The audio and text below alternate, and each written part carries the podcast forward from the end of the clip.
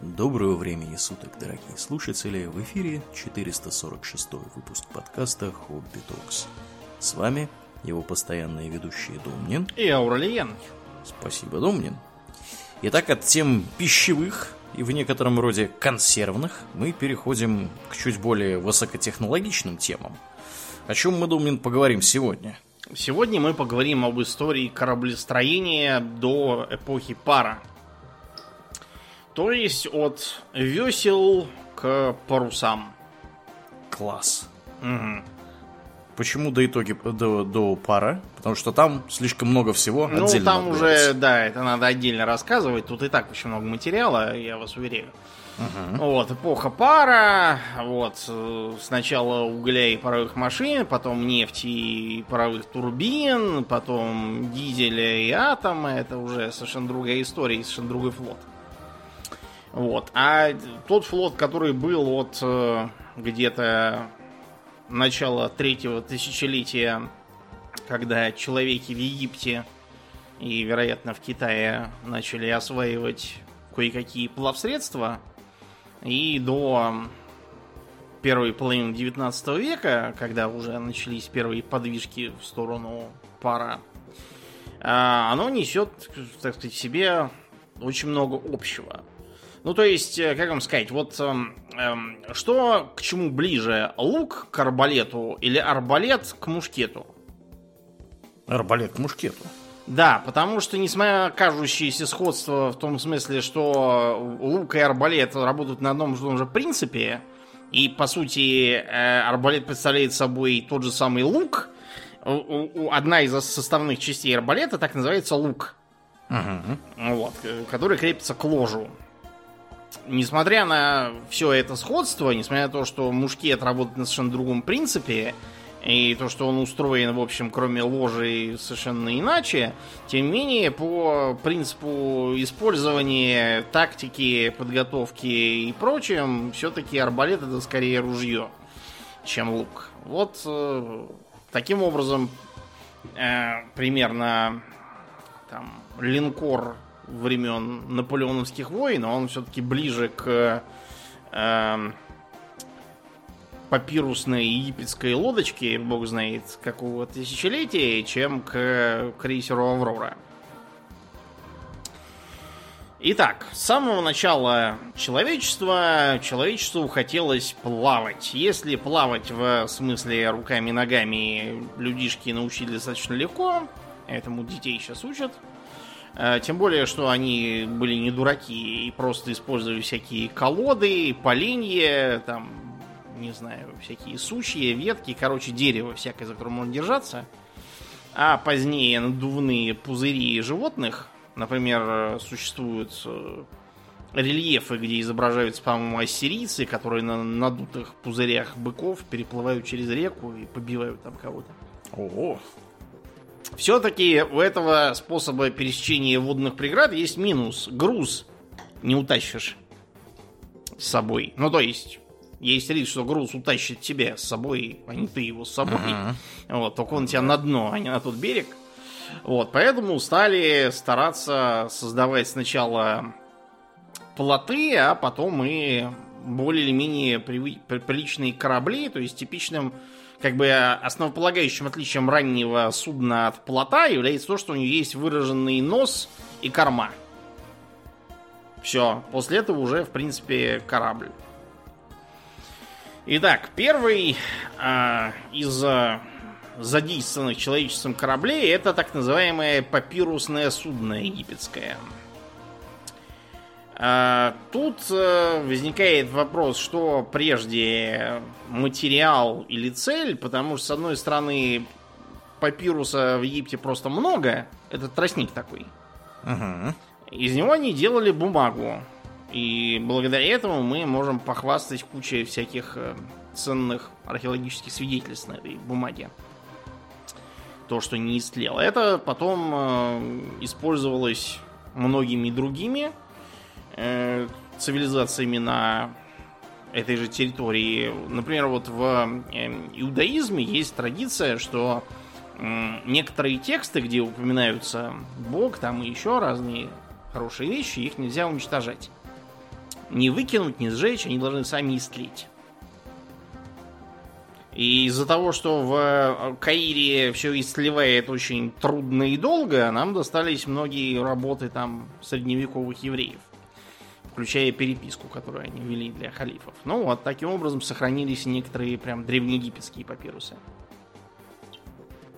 Каким образом делался корабль? Э, рвем тростник, вяжем его в вязанки, и вязанки объединяем и увязываем в такой сигарообразный корпус с э, задранным вверх носом и обязательно с задранным вверх хвостом. Хвост это очень важно, это не просто для симметрии или красоты. Дело в том, что этот элемент предотвращает э, разваливание всей конструкции.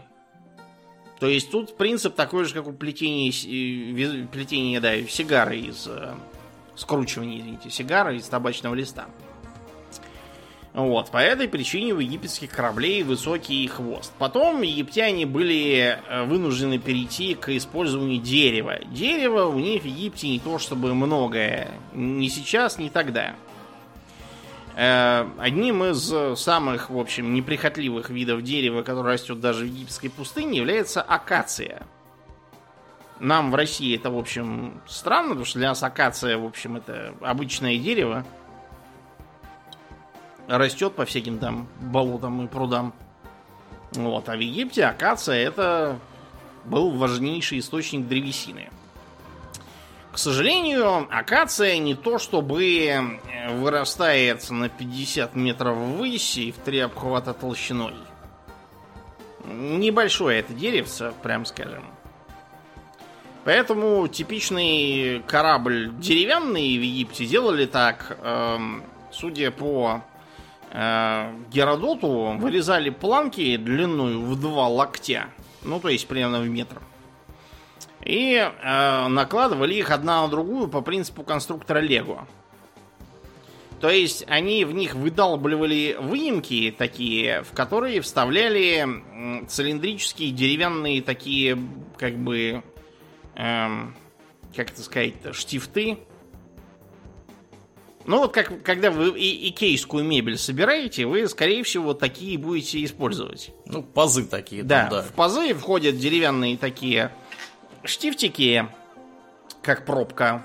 Угу. Вот, и на него как бы надевается верхний элемент, и получается такая вот конструкция. То есть э, деревянные суда египтян, они были вот такой вот, как конструктор Лего такой, складывается в как из кирпичей, да, только из деревянных метровых планок внахлест одна на другую.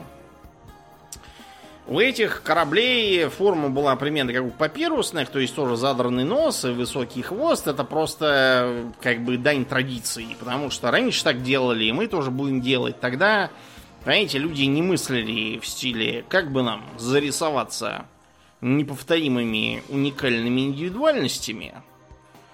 Тогда вообще старались сделать, как так сказать, деды заложили. Ага. А, первоначально у папирусных, а потом и у деревянных судов э, единственным движителем были весла. Вот, но достаточно быстро египтяне доперли до такой вещи, как мачта и парус.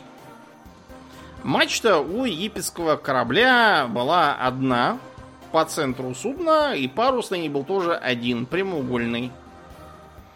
Вот. Парус этот выполнял роль глубоко вспомогательную. Потому что египтяне, понимаете, они мыслили... У них все мышление было нилоцентрическое. Вот, например, что они говорили вместо восток и запад? Тут берег Нила, этот да. берег Нила. Вот mm. и все. А вместо север и юг они говорили э, э, вниз по течению и вверх по течению. Вот и все. Да они как-то все рассуждали очень рекоцентрически. Тут нетрудно, конечно, понять, что для них река была нервом, так сказать, всей их жизни, подателем всех благ и так далее. Э, от ее разливов зависело их сельское хозяйство и их само себе выживание, и река же для них была главной дорогой, то есть это главная транспортная артерия. Если вам нужно из Верхнего Египта добраться в Нижний, то все очень легко. Все, что вам нужно, это кормовое весло. Этим кормовым веслом вы будете рулить. То есть вы его опускаете с одной стороны, в которую, собственно, хотите рулить, и разворачиваете его поперек течения, так сказать, плашмя. Кормовое весло большое, плоское и похожее вот на такую, как бы... Ну, оно как нормальное весло, только раза в два с половиной больше. С такой здоровой лопастью. У нормального весла лопасть, э, в общем, не слишком крупная, иначе человеку будет трудно им ворочить. А вот кормовым веслом ворочать было не надо, оно нужно было им для того, чтобы разворачивать корабль. Вот, и это весло опускали в воду. Если надо заворачивать вправо, то справа, если влево, то слева по борту. Вот, и таким образом корабль подруливал. То есть смыслом э, э, деятельности кормчего было только рулить так, чтобы корабль не выкинул на берег. Вот и все. Между прочим, сама форма корпуса такая, знаете, очень э, как бы задран вот носом и кормой, она именно для того, чтобы можно было легко э, причалить к берегу, а в случае нужды вытянуть корабль из воды. Чтобы он, например, просох, там, починить его и так далее. А, то есть все, что нужно, это ехать по течению и рулить.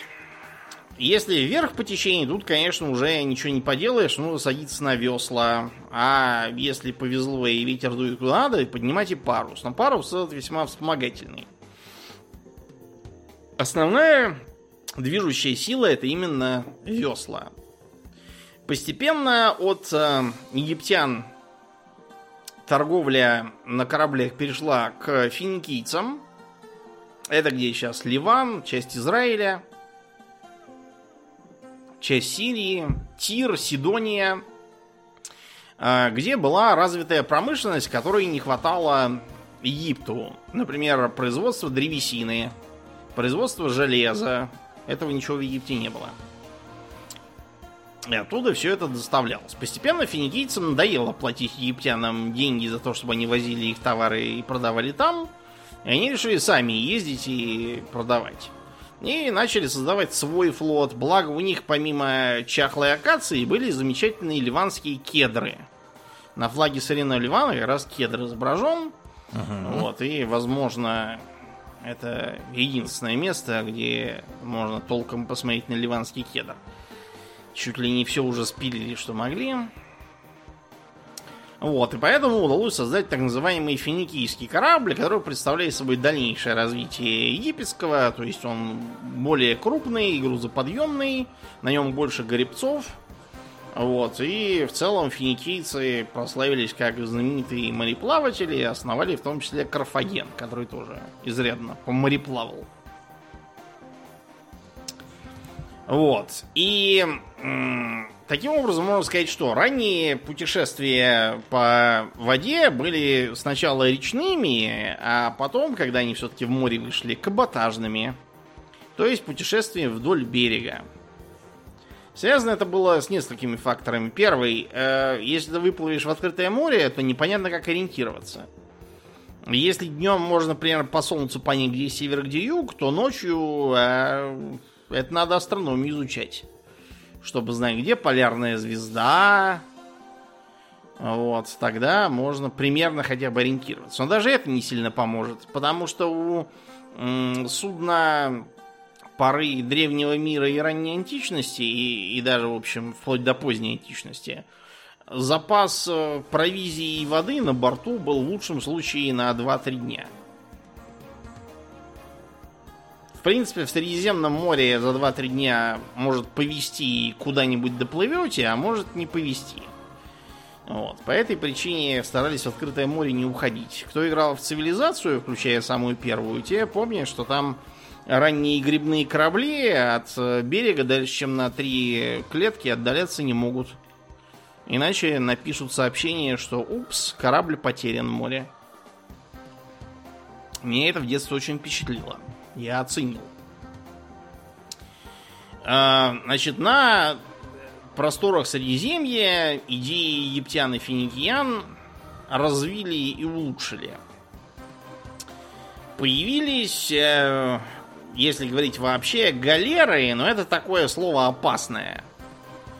Потому что под галерой люди зачастую понимают корабль э, позднего средневековья и нового времени, Э, вплоть до 19 века кое-где ходили.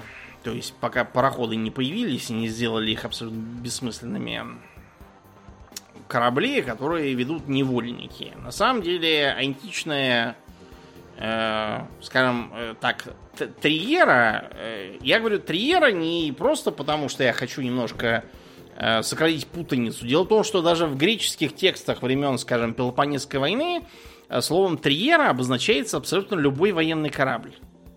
То есть это просто корабль военный. Ну, воен, да, просто военный корабль. Хотя на самом деле Триера это как бы корабль с тремя рядами грибцов. Они, они что-то там, но бывает так действительно, что термин постепенно меняет свое значение, и поэтому так выходит.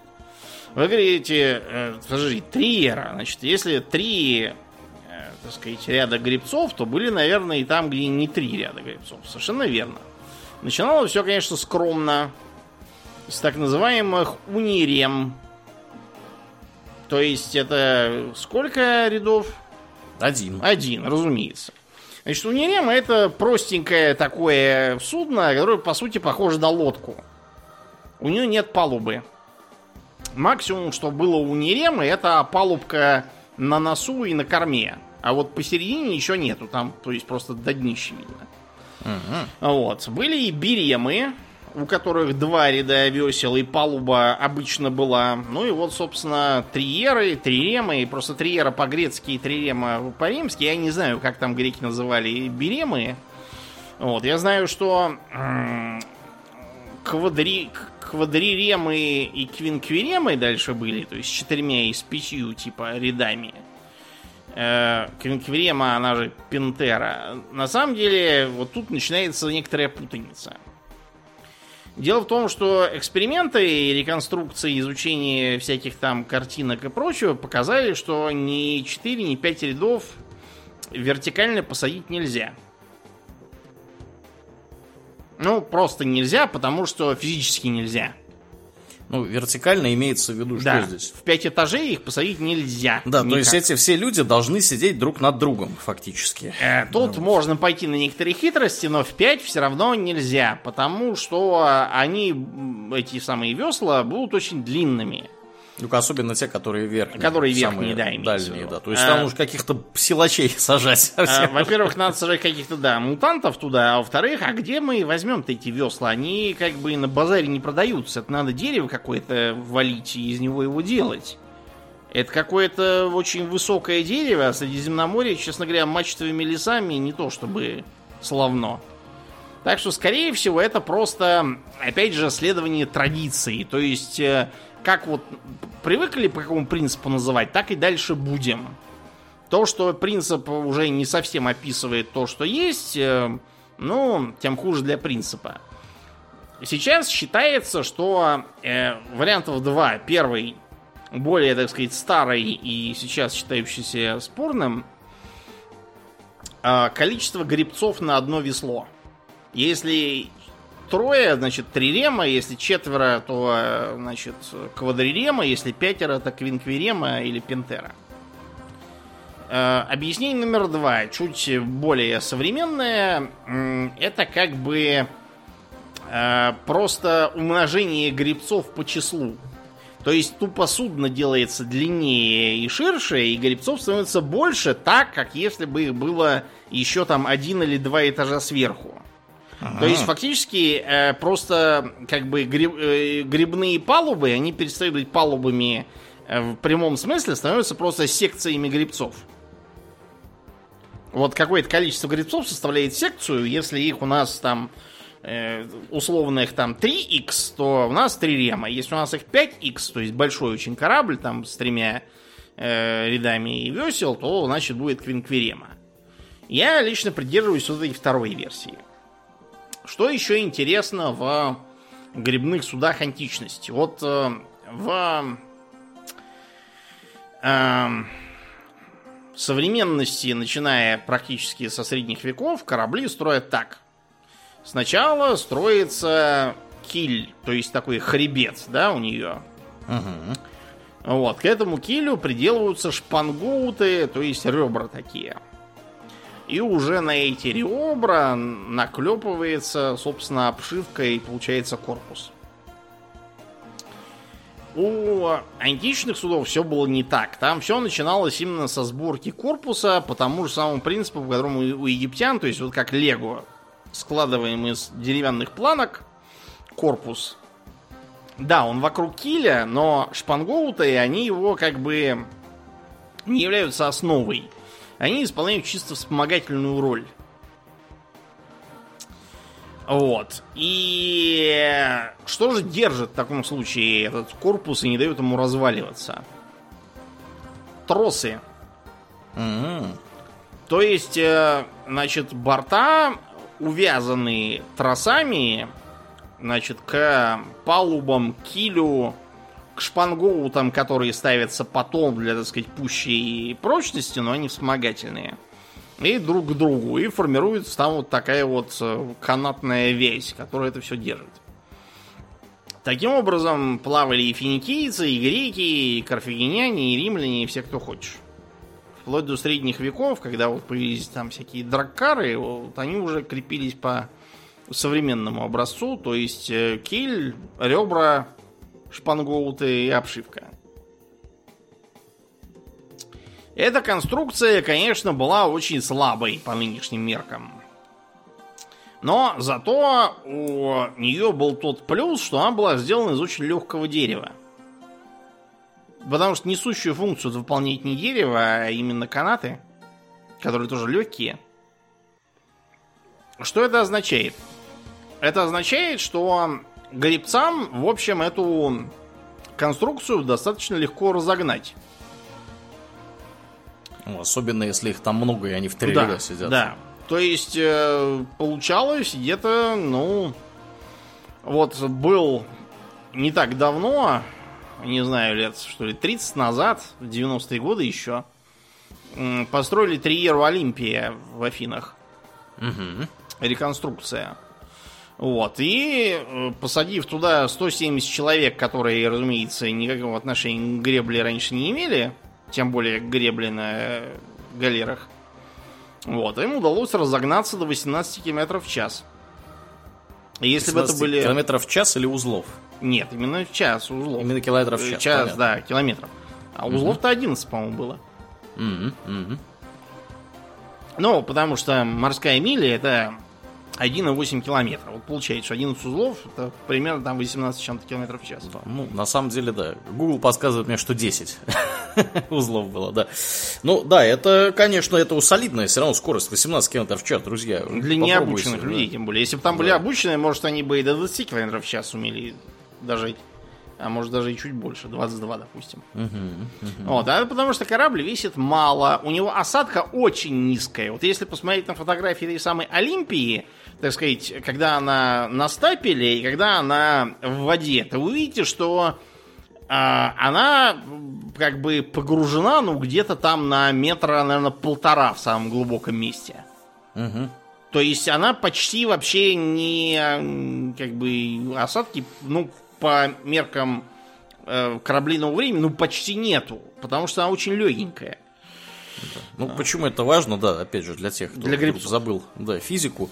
Э, чем больше у вас площадь поверхности вашего, так сказать, плавательного средства с водой, тем медленнее будет плыть при прочих равных усилиях. Угу. Потому что там вода будет э, тереться. Э, Сопротивление будет, да, да, да, да. Сопротивление часть корабля. Угу. И чем меньше, соответственно, вот эта площадь, да, которая соприкасается с водой, тем быстрее будет ваш корабль идти. Да, ну, разумеется, у этой конструкции есть и свои недостатки. Во-первых, она очень непрочная по, опять же, меркам нового времени. Э, из-за этого, между прочим, эту Олимпию пришлось э, восстанавливать по каким-то картинкам, описаниям и общим соображениям. У нас нет ни единого э, откопанного античного судна. То есть у нас есть откопанные древнеегипетские суда, у нас есть откопанные всякие галеоны, и вон Густав Ваза у вас там лежит. Да, 300 лет лежал на да. дне. Этого добра полно. А вот античных нету. По очень простой причине. Вся эта конструкция не может утонуть. То есть развалиться может, а утонуть нет. То есть она разваливается, сохраняет положительную плавучесть. Ее просто волнами растаскивает в разные углы и все.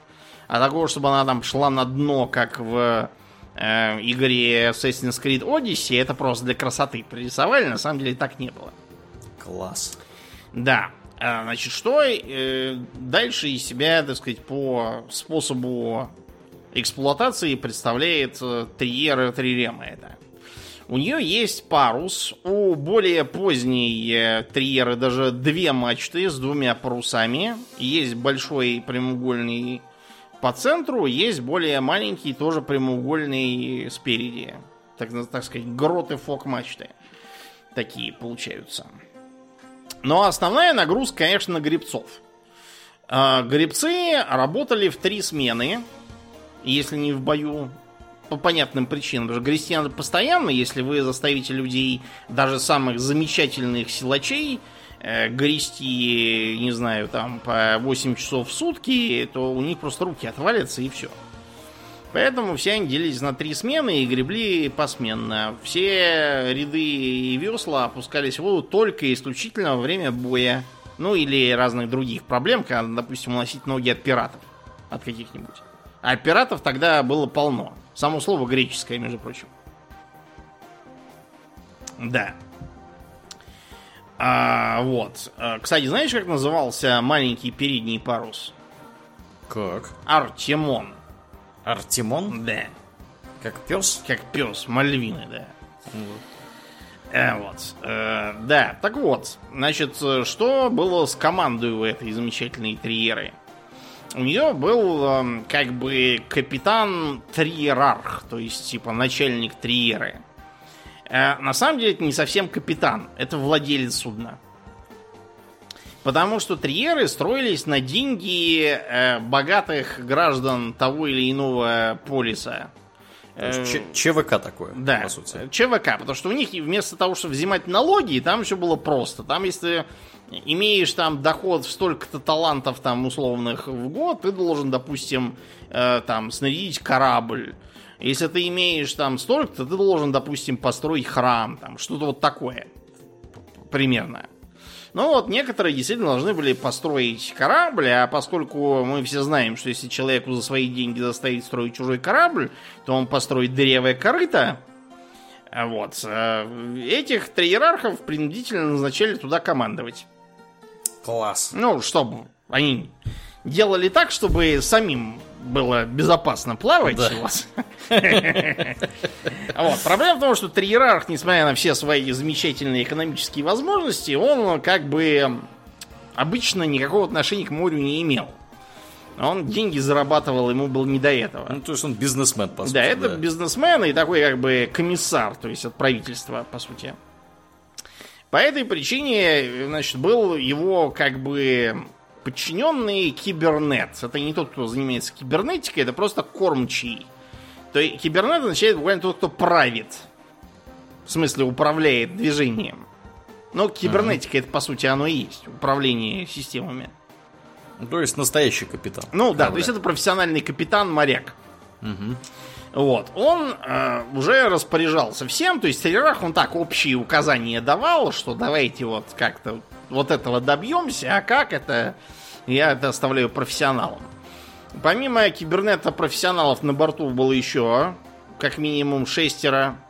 Во-первых, э, командир палубных команд Келейст, это типа как боцман. И два подбоцмана той Хархи.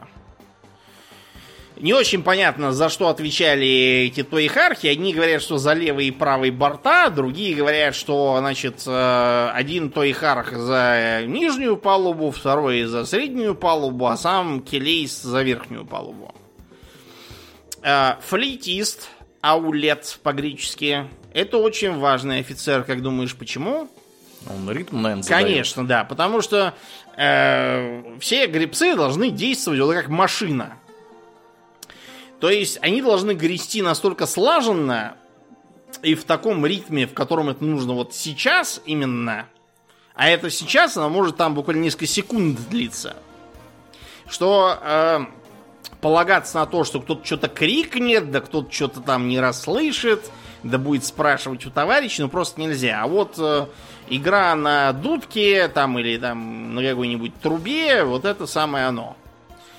А, плюс судовой плотник, по-гречески наупег.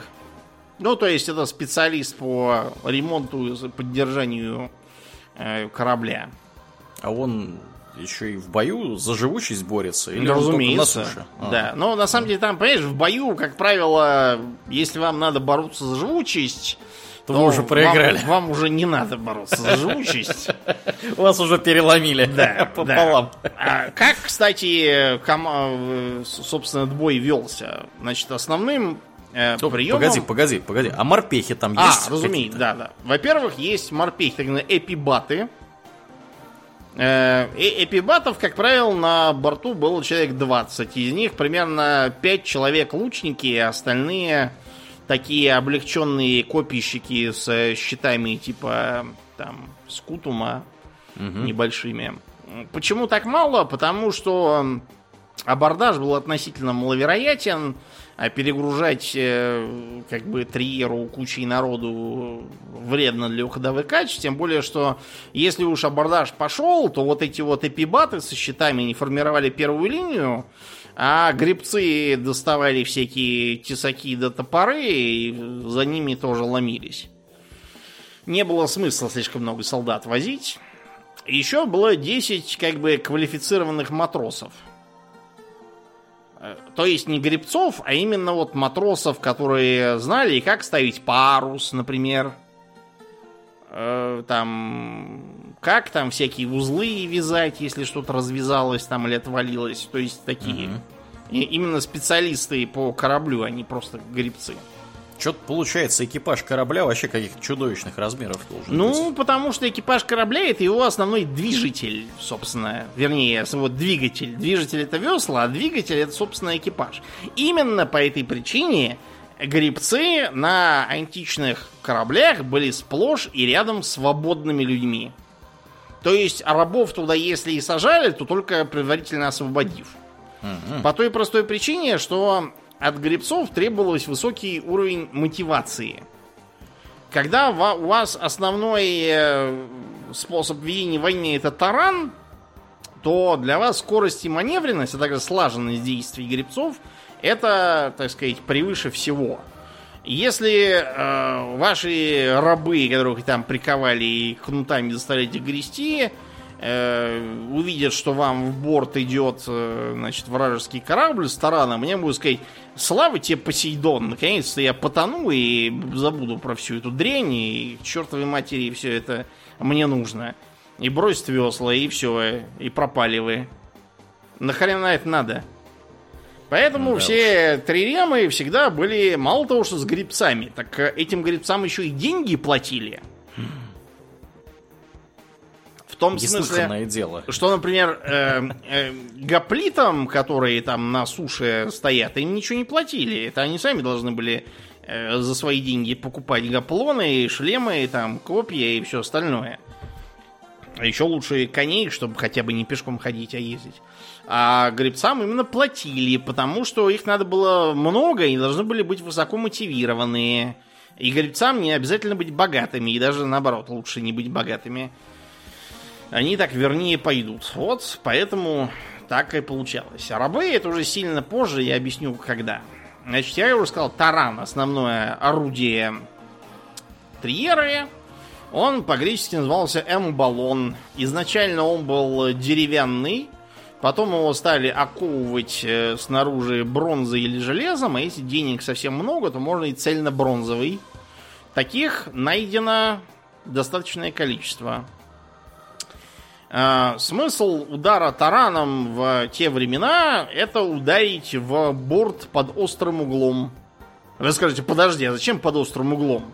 Вот мы играли в World of Tanks, там надо стрелять под прямым углом, чтобы, так сказать, э, Не было рикошета. Пробить, да, и не было рикошета.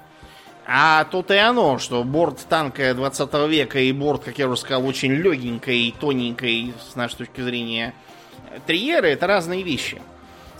Дело в том, что под острым углом у вас будет возможность не просто сделать дыру, а распороть вот так вот эту вот обшивку, сделанную в стиле Лего, угу. и проделать не просто дыру, а дырищу, и оно просто развалилось и утонуло. От э, удара тараном не слишком сильного Триерт могла, в принципе, и уцелеть. Э, дыру там заткнули бы канатами, и она бы кое-как там уползла, если бы ей позволили. Вот. Еще был такой прием а, резко пройти а, прям борт к борту с вражеской триерой, скомандовал заранее своим гребцам с того борту втянуть весла. Обломать весла. Обломать, во-первых, весла, во-вторых, э, другими концами весел обломать гребцов, которые там попались. Им же по башке это прилетит от этих весел. Ну да. Ну вот.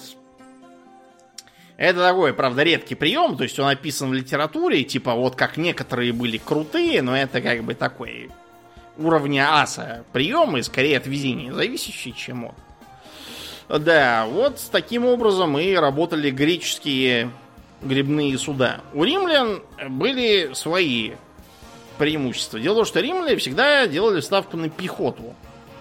Потому что у римлян такой вот э, пехотный дух изначально был. Это греки всю жизнь селились на побережье э, вокруг одни камни, и им приходилось куда-то плыть и чего-то искать. И доплывали они вплоть до Сицилии и устроили там колонию. Архимед там сидел. Вот, а у римлян вокруг была приятная и плодородная Италия. Вот они по ней бегали, всех резали и нагибали. И когда нагибание дотянуло до той самой Сицилии, оказалось, что с юга есть морская держава Карфаген, которая как раз была знаменита тем, что там много народу шло во флот и очень охотно. Вот в пехоту, например, никто идти не хотел. А во флот, будь здоров, очень даже желали. Э, и римляне попробовали использовать свое преимущество в пехоте и на море. Они изобрели абордажный ворон. То есть это такой как бы подъемный мостик с таким клювом спереди, крюком. Ты его опрокидываешь на палубу противника, этот крюк туда впивается, а его не выдрать. А легионеры, значит, со своими скутомами и пилумами бегут уже и режут там карфагенян, которые к такому были совсем не готовы. Вот, и таким образом римляне в итоге разгромили Карфаген, весь его разрушили, как там Катон предрекал. Вот, и таким образом воцарились на Средиземном море, которое назвали Маре Нострум. То есть, по-русски, наше море. Скромность. Да. Да, в общем, примерно так все обстояло. Вот. Э, в Византии эту тему начали усовершенствовать, когда Западная империя пала. Вот, они создали э, так называемый драмон. Драмон представлял собой переходный от э, античного к средневековому, я бы даже сказал, позднесредневековому кораблю. У него, во-первых, появились латинские паруса. То есть не прямые, а косые. На косой рее, которая идет как бы наискось по мачте, и на ней такой треугольный парус. Он позволял лучше маневрировать при непопутном ветре и даже идти немножко бейдвинд. А кроме того, у нее были надстройки кормовая и носовая. В принципе, надстройками баловались уже римляне в имперскую эпоху. Они там строили, э, ставили, извините, стрелков из лука и даже баллисты целые. Ух ты! От баллист на море, честно говоря, толку не очень много, потому что попасть в корабль, ну, можно, но просто снаряд из баллисты кораблю не очень опасен. А если его поджечь? А вот если его поджечь, действительно, но для этого надо не баллисту, а какой-нибудь огнемет изобрести. А ну, давайте, да. сказали византийцы и создали сифонофор. Сифонофор это огнемет. То есть он, по сути, представляет собой такой, как бы, котел с греческим огнем, э, который выводится соплом, значит, на носу корабля, Вот, и раскочегариваем его, он начинает извергать этот самый греческий огонь, когда давление там дойдет внутри до нужной кондиции. Вот. Таким образом, драмоны совершенно сеяли панику. Э, неоднократно бывало так, что очередные славяне, там, болгары или там наши предки, решившие немножко поживиться, разгонялись к чертовой матери вышедшими драмонами с сифонофорами. Да, кстати, помимо сифонофоров, которые стационарные устанавливались на носу корабля, были еще хейросифоны. Это, по сути, ручные огнеметы, да, да. которыми пользовались на более маленьких э, кораблях, э, меньше драмона. Да, но он такой, он типа как ручной, как, как, как примерно как станковый пулемет в таком да, да. примерно форм-факторе. Я, я вот сейчас смотрю, сейчас смотрю на миниатюру, тут такая лодка, мужик по сути держит какую-то трубу, и из нее огонь изрыгается. By fire be purged! Такой. Да, выглядит очень забавно, конечно. Но лица у тех, кого поджигают, очень несчастные, да, на этой Ну, да, вы понимаете, что огнемет даже в 20 веке, я говорил, страшное психическое воздействие. То есть, ну, человек боится огня, это аксиома. То есть, человека можно приучить не бояться, э, не знаю, обстрела, но вот не бояться огня, это что-то такое малодостижимое. А тут приплыло к вам такое чудо и начинает вас огнем этим поливать со всех сторон. Вот примерно в таком виде на Средиземноморье оно и после падения Римской империи продолжалось. Потому что Средиземное море такое специфическое, в нем э, докуда-то доплыть можно достаточно быстро. Э, в нем э, волнение невысокое, правда там есть такие специфические шторма среди, средиземноморские. Э, они короткие, но шквалистые. Поэтому, в общем, корабли там достаточно долго держались за эту версию, вплоть до 19 века. Такие вот галеры по типу слабо отличающиеся от античных, просто с корпусом уже по новым способам собранным, они так и плавали. Перенесемся немножко на север, где э, саксы, юты, и прочие данные Ютландцы, да. да, начали набегать на всех, кто попался под руки, используя для этого э, так называемые длинные корабли, лонгшипы. Где-то с 9 по 12 века они ураганили по всей Северной и даже в Средиземном море заплывали, вон на Сицилии были тоже нормандские правители. Там было очень такое интересное государство, то есть верхушка франкоязычные норманные, uh-huh. а под ними как бы италоязычные сицилийцы и арабоязычные мусульмане еще. Такое было интересное государственное образование. Вот, в общем, что из себя представлял этот самый длинный корабль, э, у которого были разные разновидности. Маленький это снегкар, а большой это драккар. Драккар, потому что у него на носу драконья морда. Вот. Ага. То есть это корабль, у которого все-таки в первую очередь это парус. Связано это со спецификой северных э, морей. Вот, там ветры не те, вот, и по этой причине драккары на весла полагались в основном в маневровом смысле. То есть, э, когда нужно у берега маневрировать, во фьорд там заехать родной и загрузить награбленный лут. Ну и когда нужно, добравшись до какой-нибудь Темзы, подняться по ней на веслах против течения и там высадиться у какого-нибудь монастыря, вопя кровь для бога крови или что-то в таком духе. Факт то, что парус у дракаров э, был способен развить скорость корабля до 20 км в час без участия весел. То есть там, где раньше должны были грести специально обученные люди, тут можно было так сказать, Тут можно было обойтись. Надо сказать, что дракар, он был как бы по форм-фактору и меньше, и уже, и легче. То есть его задачей были не морские сражения, а чисто транспорт. Э, северяне драться в море не любили. Изредка, конечно, бывало так, что приходилось идти на абордаж, но в целом это была задача вовсе не для дракаров. То есть э, викинги считали, что пасть утонувшие в море, это плохо. В Вальгаллу не возьмут. Поэтому, например, на дракарах таранов никогда не было. В Средиземном море корабль без тарана воспринимался как неполноценный. Какой-то. Были у них и э, более толстые корабли, так называемые э, кнарры, они же кнорры.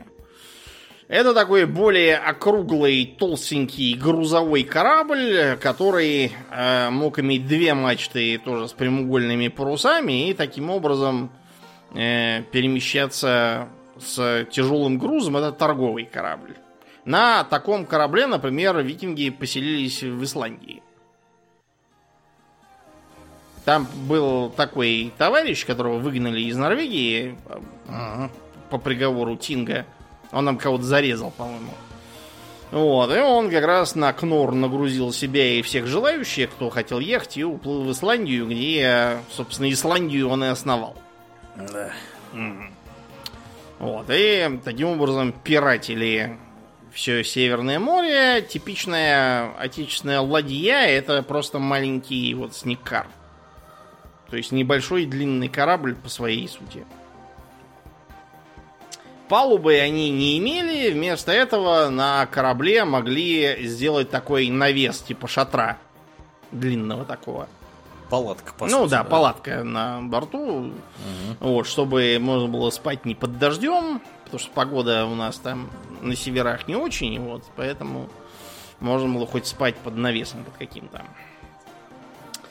На основе вот этих вот э, толстеньких кораблей, на которых, хотя и вдоль берега, но все-таки плавали по морям, э, начали развиваться средневековые суда, такие как Неф и Ког. И тот, и другой это суда парусные, имеющие как бы такой... Там, иногда они могли иметь вспомогательные весла, это в основном для нефа характерно. Э, коги, которые к 13 веку в Европе образовались, это уже такой корабль чисто парусный. У него, как правило, одна мачта, зато большая с большим парусом. У него кормовая массивная настрой, надстройка в виде такой деревянной башенки. И нередко еще и носовая надстройка, тоже небольшая была. А, у них начинает оформляться бушприт, то есть э, рангоутное дерево, которое смотрит... Э, сначала оно как бы смотрело на носу как бы вверх и вперед, потом скорее вперед и вверх, а потом уже практически полностью вперед. Это с прогрессом истории так шло. А, коги использовались широко ганзийскими купцами, которые возили на них товары по Балтике. Э, почему для нас все это так интересно? Дело в том, что где-то вот на э, этом историческом этапе, а, когда строили длинные корабли викингов, Нефы и Когги, э, на севере Европы вместо вот этого складывания корабля из брусочков – начали делать их от киля со шпангоутами на каковые шпангоуты, как ребра, стали внахлест крепить доски. Доски этих друг к другу еще крепились. Внахлест, ну, э, погуглите какой-нибудь там, не знаю, дракар. Вот я сейчас вбиваю чисто для э, примера дракар, картинки, какой-нибудь корпус. Ну вот, картинка на герое видно, там третья же картинка, нарисованные викинги куда-то плывут. А это как, как приручить дракона. Но вот по ней видно, что доски идут таким вот как бы э, домиком. То есть каждая верхняя доска наезжает своим нижним краем на следующую. Угу. И так дальше вниз-вниз-вниз. Вот, это было нужно для пущей прочности, потому что они друг с другом еще и крепились. То есть каждый из них были сквозные дырки, и в эти дырки вбивались вот эти вот деревянные шпунты, или как это называется, чтобы они друг другу лучше прилегали. Uh-huh. Вот. Это, правда, не сильно добавляло мореходных качеств, потому что это вызывает ненужное сопротивление воды, и корпус должен быть как можно более гладким, конечно. Но тогда были такие как бы порядки, тут ничего не поделаешь совершенно. Крепили как могли. Да, крепили как позволяла как бы техника. Итак, таким образом, э, европейцы начали постепенно приближаться к Атлантике и подумывать, о чем мы все плаваем вдоль берегов. Тем более, что тут им начали к концу Средневековья помогать э, научные открытия. С 1302 года э, в Европе известен компас. Как считается, его внедрил в практику один э, мужик Флавио Джойе из Амальфи. На юге Италии есть такой город, там раньше была республика Амальфия. Ага. В 14 веке, правда же, уже давно не было.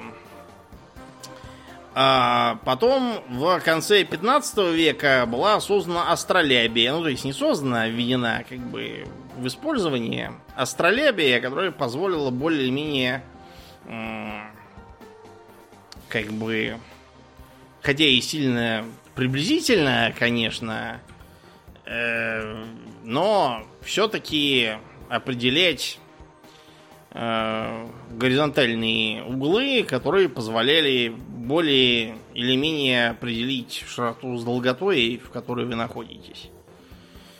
В общем, э, возник, во-первых, повод, а во-вторых, запрос, но на океанические путешествия. Да, при этом надо понимать, что океанические путешествия делали в том числе и те же викинги на своих кораблях. Да. Да, но при этом как бы это было не очень удобно, потому что трудно понять, вот вы плывете, плывете, да, примерно там по звездам можете ориентироваться, вот, но все равно это супер неточно и можете приплыть совсем не туда, куда вы хотели. Дело не только в этом, понимаешь, дело и в том, что э, по как бы принципам викингов устраивать колонию в Северной Америке экономически бессмысленно. Ну да, кого там грабить-то, индейцев, что ли? Дело даже не в этом. В том, что, ну хорошо, ну ограбили вы. А вывозить на ограбленные мы на чем будем? На дракарах много не увезешь, то есть э, много, в принципе, если ограбить монастырь, это да. А если ограблять каких-нибудь ацтеков, то это как бы совершенно экономически неэффективно. Дракар не слишком много на себе берет, да, угу. а Кнор недостаточно мореходен. Вот и все. То есть получалось, что как бы плыть можно, только чтобы там поселиться и жить в лесу, молиться колесу. А рассчитывать на то, что будут регулярные рейсы кораблей, привозить товары из дома, покупать у нас товары здесь, это было уже абсолютно фантастикой. А, пока все это шло, где-то с того же 14 века, когда внедрили компас, появились первые каравеллы – а, по испански вот эти вот первые каравеллы называются каравелла латина. Каравелла это просто корабль по как бы как кораблик даже можно сказать по-испански. Пишется, кстати, корабела.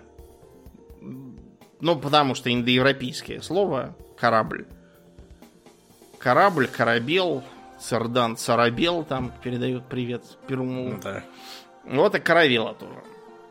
Вот, эти самые каравеллы, это, по сути, были такие небольшие кораблики без бушприта, а, с двумя-тремя мачтами, которые изначально несли на всех трех косые латинские паруса. Они имели кормовую надстройку и, в принципе, были уже больше похожи на то, что мы с вами привыкли понимать под кораблем. Одними из первых, кто их строил, были португалы, от них это все распространялось к испанцам. Надо вообще сказать, что где-то до не знаю, 18 века Португалия считалась за просто одно из иберийских королевств. Ну, то есть, вот в, как бы, есть э, Арагон, Кастилия, Леон, там, Астурия, Валенсия и Португалия. Да. И они все говорят на каких-то своих диалектах, вот, э, все э, немножко разные по культуре, у всех там разные короли, но так вот постепенно вышло, что просто всех, кроме Арагона, сожила Кастилия, и вот Португалия еще осталась. Некоторое время и Португалия тоже в 17 веке была частью Испании, но потом она отделилась обратно. Не понравилось им, поэтому Португалия сейчас отдельная страна. Хотя, честно говоря, португальский язык, он не так прям принципиально отличается от испанского. Если так рассуждать, то можно и каталонский язык тоже объявить. А, извините, уже объявили. Забыл. Карлес Пучдемон, привет тебе. Так вот, короче, эти самые э, иберийцы, они вообще были большие молодцы называть корабли просто кораблями. Каравелла это как бы кораблик. И следующий тип, появившийся в конце 14 века, очень важный для нас всех, на Иберийском полуострове тоже называли просто э, нау по-португальски, то есть корабль. Вот когда... Я смотрю, там без затей там все у них. Да, а, плавай, значит, корабль. И поплыли, нечего рассуждать и придумывать лишние сущности. Когда Колумб отправлялся, он записал, что у него, значит, эскадра из трех, как бы, судов. Один Нау, Санта-Мария, флагман, и две каравеллы, Нинье и Пинта. Нини это маленькая. А пинта это как бы полулитра. Ну, то есть, типа, тоже маленькая. Да. Они, они реально были маленькие. Да. Что интересно, Санта-Марию они там посадили на камни, они и пинта ничего, вернулись. Так вот, э, к чему я это все говорю? К тому, что была создана Карака. Или Карака эту там. На самом деле в нескольких европейских языках она пишется по-разному, поэтому как бы большой разницы, как вы это все будете проносить, э, нету. Значит, Карака это, так сказать, э, последний из э, средневековых по своему духу судов, которое объединило в себе все э, как бы технические новшества и находки, какие только вот было можно. То есть, например, у нее, как и у э, более ранних судов типа нефов и когов, появился нормальный руль. Что такое руль на корабле? Многие люди скажут, ну, руль такое, знаете, колесо Круглое, такое с ручками да. такое, и такой его крутишь, такой левое руля. Wrong. Руль это э, такое, такая лопасть, которая за так сказать, ватерлинии ниже корабля сзади, и которая, отклоняясь слева вправо, так называемое перекладывание руля, позволяет кораблю совершать поворот налево-направо. Это очень такое сухопутное объяснение, но я специально так объясняю, чтобы было понятно даже тем, кто маленький там или не разбирающийся совсем и так далее. Э, у меня была мысль в этом выпуске сыпать э, морскими терминами, но я от нее быстро отказался, потому что понял, что э, объяснения, которые требуют объяснений, которые требуют объяснений, ничего не объясняют в итоге. Вот, чтобы вы не путались в бесконечных кофель-нагелях, вот, я решил от этого как, как можно больше воздерживаться, как вот э, покойный а, господи, дай бог памяти. Ученый, который недавно умер, парализованный гений, который писал... Стивен Хокинг. Да, Стивен Хокинг. Вот. Память моя меня подводит самый настоящий момент. Стивен Хокинг писал без всяких формул, вот я тоже стараюсь без всяких терминов обходиться. Так вот, руль это относительно недавнее изобретение, потому что до этого использовали рулевые весла. Сначала одно весло, пока корабли были совсем маленькими, там на три десятка человек. А потом стали опускать два весла кормовых с каждого борта, потому что они стали слишком большими и массивными, потому что корабли стали большими и массивными.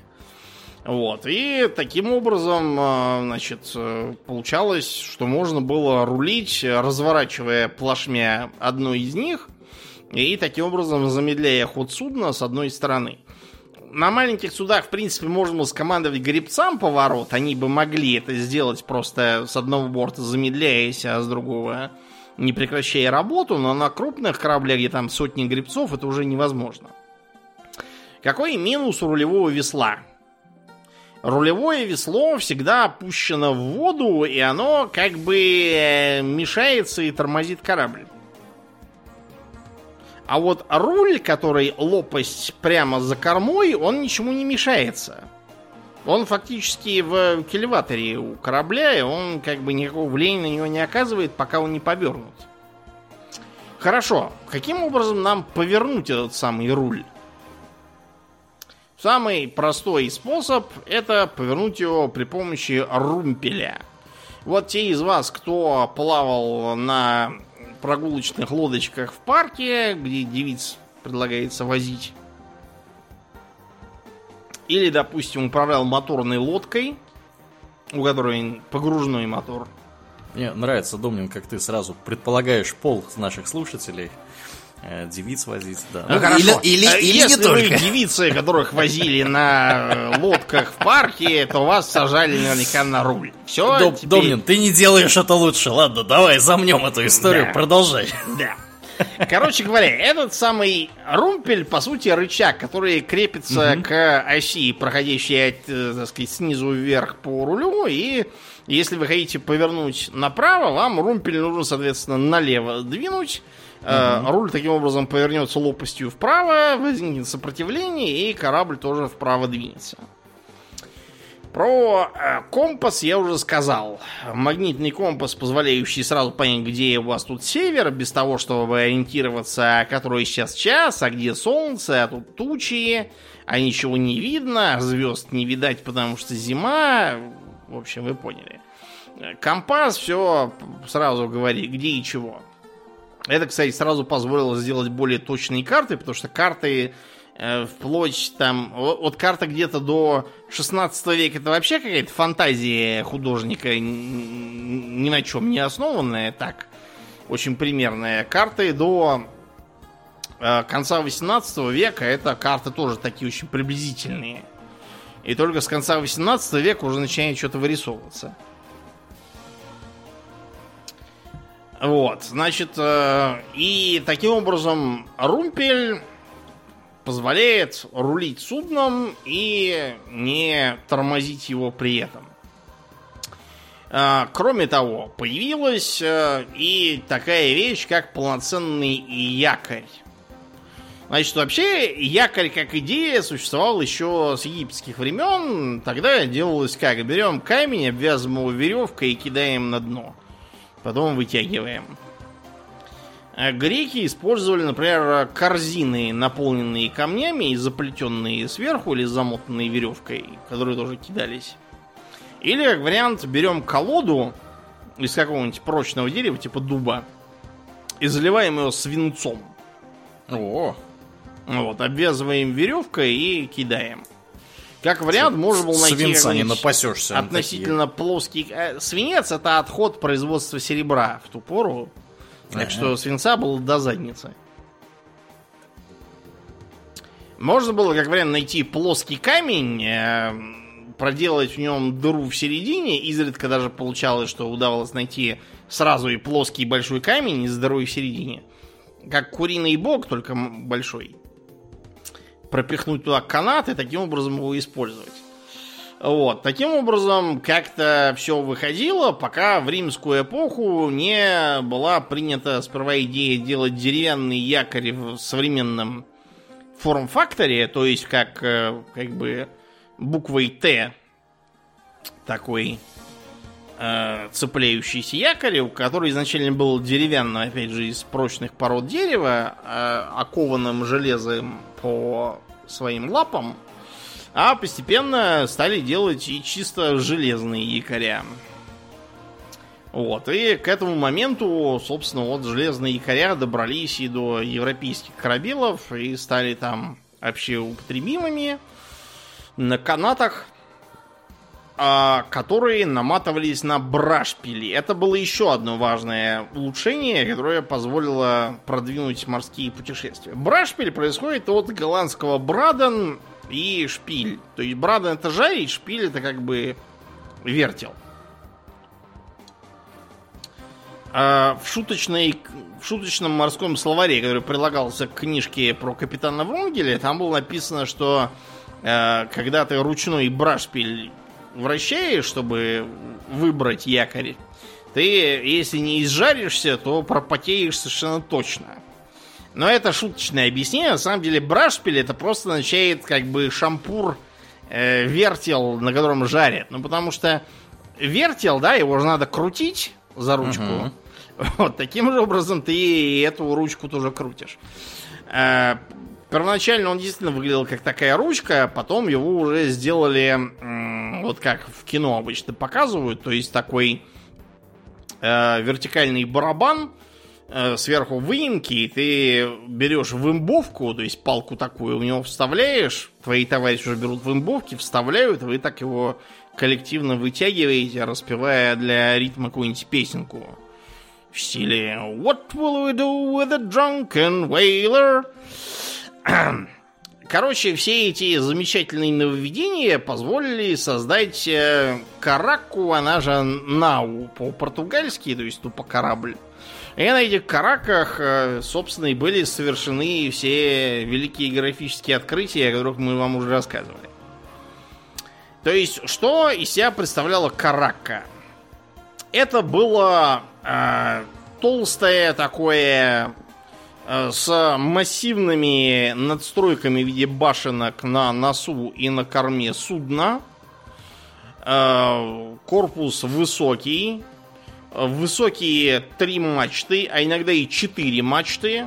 И вот тогда, собственно, появилось вот то, что первая мачта это форк мачта, вторая это грот мачта, а, а третья, если она единственная, то это бизань мачта по-голландски просто бизан, а по-английски знаешь как? Как? Миззан. Миззан? Да. Я позову, что это один и тот же корень. Бизан, миззан. Да. Бизан. Интересно. Бизань, да. А иногда бывало, что перед большой бизанью еще была маленькая, или реже после нее. Она называлась Бонавентура. Шут знает почему. Вот, это все несло прямые паруса. То есть не латинские косые, а именно прямые, которые позволяли идти э, при попутном ветре весьма быстро. Ну, то есть как быстро? На самом деле при э, таком массивном корпусе они позволяли идти. Просто идти. Как-то. А, Почему такие строили? Потому что, во-первых, это позволяло бороться с дрянной атлантической погодой. В Атлантике все время то шторм, то туман, то буря, то волны захлестывают. А маленькую какую-нибудь галеру с ее низкими бортами, она должна грестись и иметь низкое сопротивление воды. Там ее либо зальет, либо просто пополам сломает подняв на волну, она просто не выдержит, разломится. И ничего ты с этим не сделаешь. А вот толстая каракка как раз могла это выдержать. Далее. Ее было тяжело взять на абордаж. Вернее, на тогдашнем уровне практически нереально. А, у нее были и высокие борта. Борта эти причем начинали э, заваливаться внутрь. То есть они были как вот как луковица по форме, если смотреть в продольном разрезе. Хрен туда заберешься. Да, хрен заберешься. Это же не отвесная стенка. Угу. А, кроме того, ее можно было благодаря ее массе вооружить артиллерией. Правда, О-о-о. изначально у Карак, из-за того, что они и так уже центровка и баланс были дрени, а в балласт тогда еще не очень умели. Э, вообще, первыми балласт, как вот ценное изобретение, применили именно римляне, когда им показалось, что эти их э, вор, вороновые клювы, которыми они перекидывают десант на борт, они сильно разбалансируют корабль. И дальше, стоп, а если мы накидаем всяких камней в трюм, лучше станет? Опа, лучше и правда. Вот, с этой поры балласт тоже стал очень важной вещью. Это ценное изобретение в истории морфлота. Вот, поэтому изначально ставили все-таки не э, вдоль бортов и портов тоже тогда еще не было, оставили их на вот этих надстройках. Первоначально только на кормовое, а позднее и на носовые надстройки. Так называемые э, Forecastle это передняя надстройка и Ахтер Castle задняя. Ну, Ахтер, Афтер. Угу, угу. Это все оттуда. Эфтер. Да. да, мы это все заимствовали у голландцев и англичан, поэтому такое вот э, странное получается. А, пушки там в этих э, самых настройках стояли а АТАС по тем временам, то есть такие, что если попадешь, то любой тогдашний корабль просто утопишь сразу. Пушек этих стоял там, ну, где-то по 2-4 штуки на обеих надстройках. Вот. И э, они были скорее такие оборонительные, чем наступательные, просто чтобы отбить атаку, э, извините, охоту нападать. Вот, на Караке. В следующем 15 веке караки уже почувствовали себя лучше, и вместо того, чтобы базировать пушки в надстройках, они стали ставить их вдоль бортов. А, кроме того, подняли мачты. Если раньше мачты были однодревками, ну то есть спилим сосну и делаем мачту, то теперь уже мы спилили сосну и э, делаем еще к мачте еще одну привязываем, так сказать, вверх. Вот. И таким образом получается у нас, что мачта, над ней еще одна мачта, а промеж ними ставим марсовую площадку. Это называется составной мачтой. Вот. Дальше там будут всякие... И еще, ну то есть вот то, что над мачтой стенга, Дальше, по-моему, Брамстеньга, потом Бом Брамстеньга, а дальше я уже забыл. Есть ли что-то? Вероятно, есть, просто я уже не помню. Это по-русски. То есть это позволило примерно в полтора раза увеличить парусное вооружение корабля. На бушприте, то есть, я уже сказал, на рангоутном дереве, которое спереди и смотрит практически вперед к тому времени, появился тоже парус. Снизу от нее называется блинд. А потом к нему еще добавился второй бомблинд. А они зачем нужны? Ну как, чтобы еще ветер в них дул и чтобы еще быстрее ехать. А-а-а. Косые паруса остались только на последних мачтах Бизани и Бонавентуре на этой маленькой.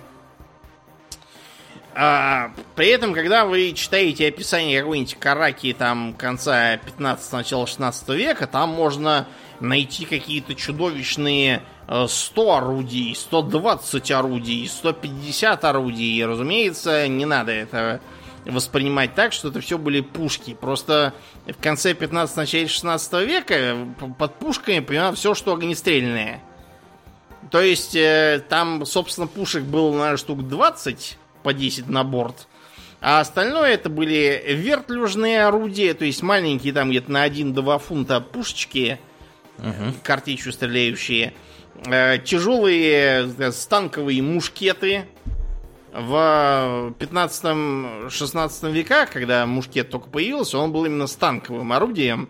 То есть его надо было либо, чтобы подпирал плечом товарищ, либо чтобы ты его ставил на станок, как бы вот на сошке как пулемет современный. Потому что он был рассчитан на то, чтобы валить рыцарского коня в броне.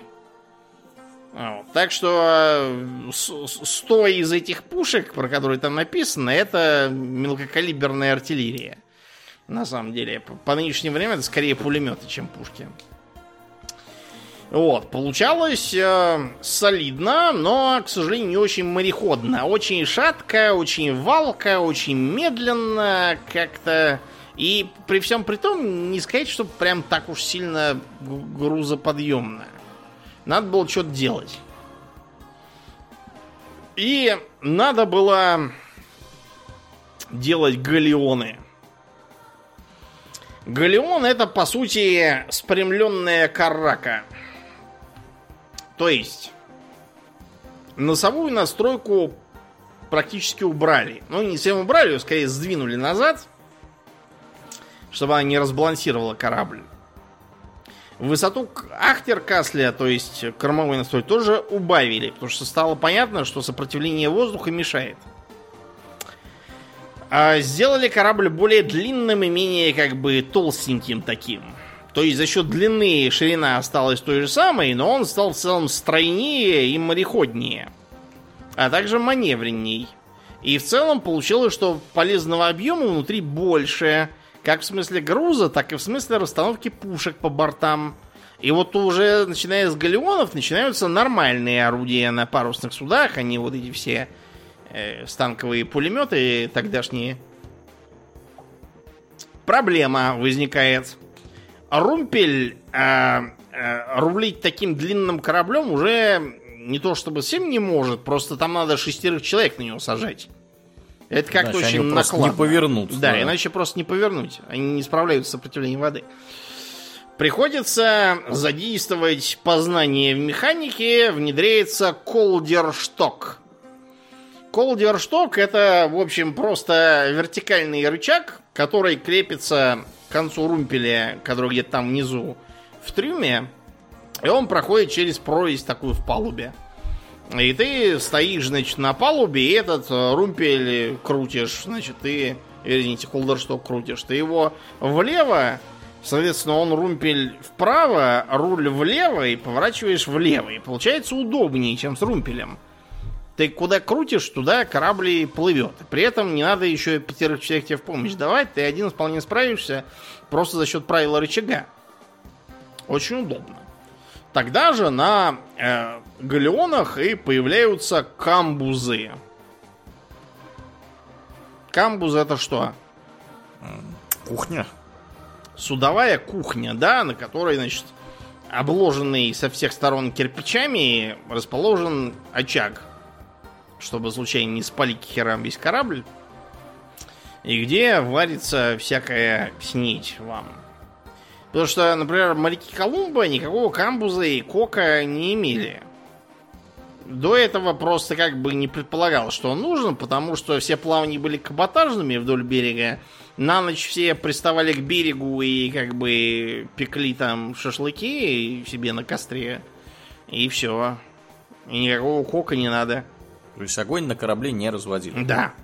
Это было даже странно. А вот с галеонами и трансатлантическими плаваниями пришлось разводить и делать, потому что иначе люди просто с животами замучаются, сидячие на одних сухарях без горячей пищи там. Вот. А, что еще? У галеонов, это испанцы в первую очередь, так сказать, развернулись. У испанцев на кораблях были обязательно судовые часовни. И корабли обычно назывались в честь такой-то матери. Я имею в виду католической, богу матери. Да. Ну, то есть, например, корабль, который ловил знаменитый пират слэш борец с пиратами Вудс Роджерс, назывался Нуэстро Синьора де Бегонья, то есть Богоматерь Бегонская, вот, и большинство из них тоже назывались как-то так, в стиле Сантиссима Тринидад, там, или какая-нибудь там еще. Вот Синкольягас, это, значит, пять свидетелей, по-моему.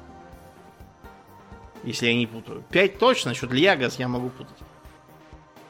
Пей каких-то там, короче, религиозных чуваков. То есть они у всех были такие очень религиозные корабли, обязательно вот с часовней именно на борту, так сказать, как в империуме человечества. Вот. Минус испанских судов был в том, что они были, хотя и очень красивыми, там прям, прям шедевральные были корабли, очень большие. Вот, но, к сожалению, там была адовая антисанитария, адовые неплатежи, адовый непрофессионализм. Но об этом чуть попозже. Значит, наступил помаленьку 17 век. 17 век позволил э, стандартизировать ко- кое-как поначалу, потом это лучше пошло, но именно началось в 17 веке. Артиллерию. То есть, если до этого, там, в начале 17 и в 16 веке артиллерию лили по принципу произведения искусства, то вот уже с середины 17 века это становится уже как бы индустрией. То есть, э, э, старые пушки можно вот э, сразу узнать, потому что они с какими-то там ракушками, единорогами, какими-то хернями на них. Вот мы когда в Кремль ходили, там такие насмотрелись, там этого лута полно лежит. какие-то на них завитушки, финтифлюшки, все там с какими-то девизами на них написанными в стиле «Я зовусь Петух, в драке я вперед прорвусь». Вот. И это просто была эпоха вот, до промышленного производства, люди не понимали, что надо делать очень много, э, очень дешево и эффективно, а все эти ваши финтифлюшки никому скоро будут не нужны. В общем, в 17 веке пробовали делать э, чугунные пушки путем делания болванки и потом ее высверливания, но они получались недолговечными, хотя и дешевыми.